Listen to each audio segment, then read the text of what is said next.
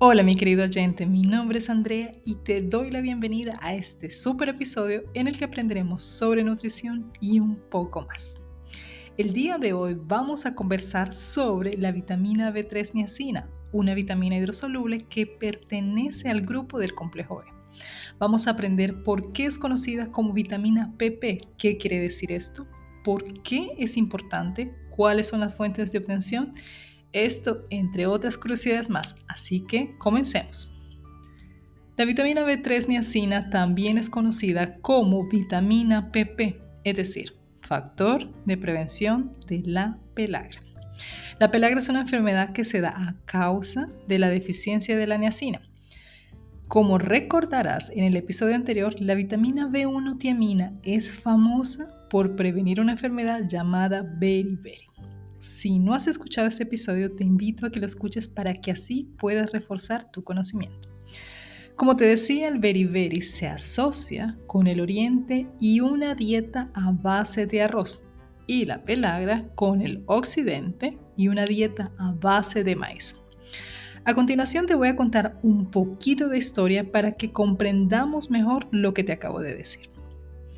En el año de 1926, el señor Goldberger en los Estados Unidos comprobó que el extracto de levadura contenía una sustancia no proteica que prevenía la pelagra, por lo que asociaron a que esta enfermedad la padecían generalmente personas cuya dieta básica era el maíz, lo que les llevó a concluir de que este cereal era pobre en niacina. Sin embargo, es importante aclarar que luego de estudios se demostró que la niacina en el maíz no está disponible por completo debido a que no se encuentra en forma libre. En palabras sencillas, la ceina es la principal proteína del maíz, por lo que el triptofano es muy escasa. ¿Y qué es esto? Bueno, el triptofano se convierte en niacina en nuestro organismo. Y de esta manera se podría explicar la relación entre lo que te contaba del maíz y la pelagra. Ahora que hemos hablado sobre este tema y la relación que tiene la vitamina B3 con la pelagra, vamos a hablar acerca de otra de sus funciones. Primero, Actúa en el metabolismo celular formando parte de la coenzima NAD y NADP. ¿Y qué es una coenzima? Técnicamente, su definición es que son cofactores, es decir, compuestos químicos no proteicos, también considerados como moléculas auxiliares que ayudan en las transformaciones bioquímicas. La coenzima ayuda a las enzimas a ser más eficaces y estas pueden ser derivadas de algunas vitaminas como es el caso de la vitamina C, la vitamina B, algunas de esas vitaminas B, por ejemplo, la muy famosa coenzima Q10, la coenzima A, entre otras más. Recapitulando te decía que el NAD y el NADP son fundamentales para utilizar la energía metabólica de los alimentos. ¿Y qué quiere decir esto? Bueno, el NAD es nicotinamida adenina dinucleótido y el NADP es nicotinamida adenina dinucleótido fosfato.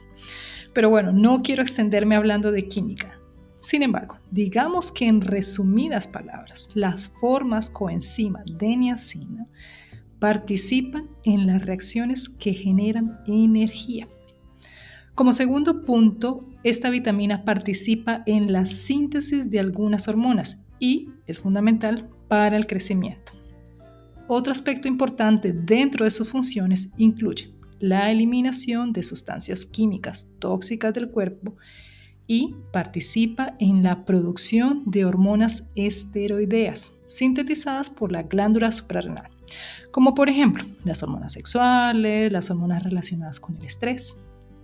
Como cuarto punto, ayuda a mantener el buen estado del sistema nervioso, producir neurotransmisores, mejorar el sistema circulatorio, relajando los vasos sanguíneos, ayuda a mantener una piel sana, estabilizar la glucosa en sangre. Ya que mencionamos el tema de la piel, hablemos sobre este punto. Bueno, ella ayuda a la piel a retener la humedad, por lo que es importante para afecciones cutáneas como por ejemplo el eczema. Además de mantenerla sana, refuerza su barrera. Otro aspecto importante de la vitamina B3 es que reduce el cansancio y la fatiga por lo que es muy popular y recomendable para aquellas personas que practican deportes, sobre todo deporte de alto rendimiento. Como séptimo punto, hablemos acerca de la función cognitiva de la vitamina B3, ya que esta puede aumentar el estado de alerta, la capacidad de concentración y memoria. Relaja los vasos sanguíneos que llevan la sangre al cerebro y esta acción también aumenta el metabolismo celular en el cerebro. Por último, algunos estudios señalan que la presencia de esta vitamina en nuestro organismo ayuda a reducir el riesgo de la acumulación de colesterol en las arterias y aumenta la función vasodilatadora de los vasos sanguíneos.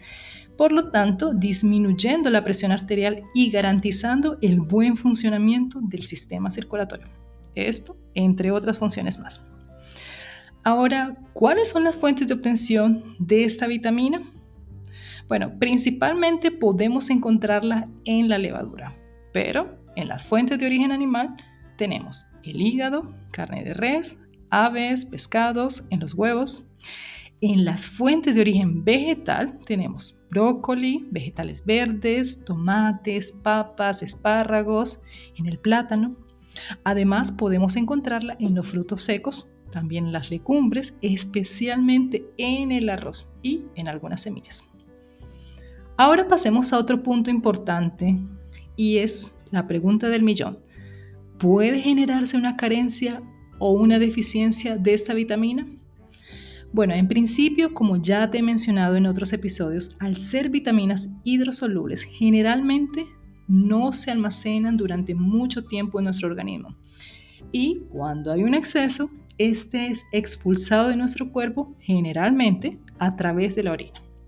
Claro, esto aplica cuando la fuente de obtención es a través de una dieta balanceada. Sin embargo, sí se pueden presentar casos de excesos o de deficiencia en donde generalmente se presenta con más frecuencia casos de deficiencia que de exceso. Pero esto va a depender de muchos factores, como por ejemplo, si la persona usa suplementos, etc. Esto vamos a hablar en más detalle en futuros episodios de podcast. Ahora, la carencia de la vitamina B3 se produce cuando el organismo falla en los procesos de absorción de la niacina que por tanto produce el aminoácido tritofano. Algunos signos de deficiencia suelen ser dolor de cabeza, fatiga, pérdida de memoria, depresión, dolor de estómago, vómito, enrojecimiento de la lengua.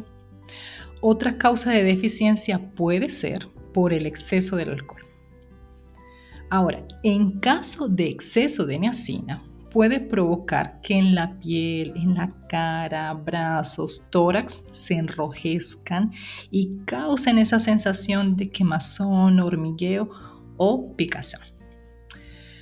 Con esta información concluimos el episodio de hoy, queridos oyentes. Espero que lo hayas disfrutado y que hayas aprendido tanto como yo. Si crees que le puede interesar a alguien más, no dudes en compartirlo y calificarlo. Te recuerdo que puedes oírme tanto en Spotify y en Apple Podcasts. Me encuentras en TikTok e Instagram, todas ellas como Aprendamos sobre Nutrición. Como siempre te digo, nutrámonos de mucho conocimiento y convirtámoslo en nuestro superpoder. Muchas gracias por tu tiempo y por formar parte de esta comunidad. Hasta un próximo episodio. Chao, chao.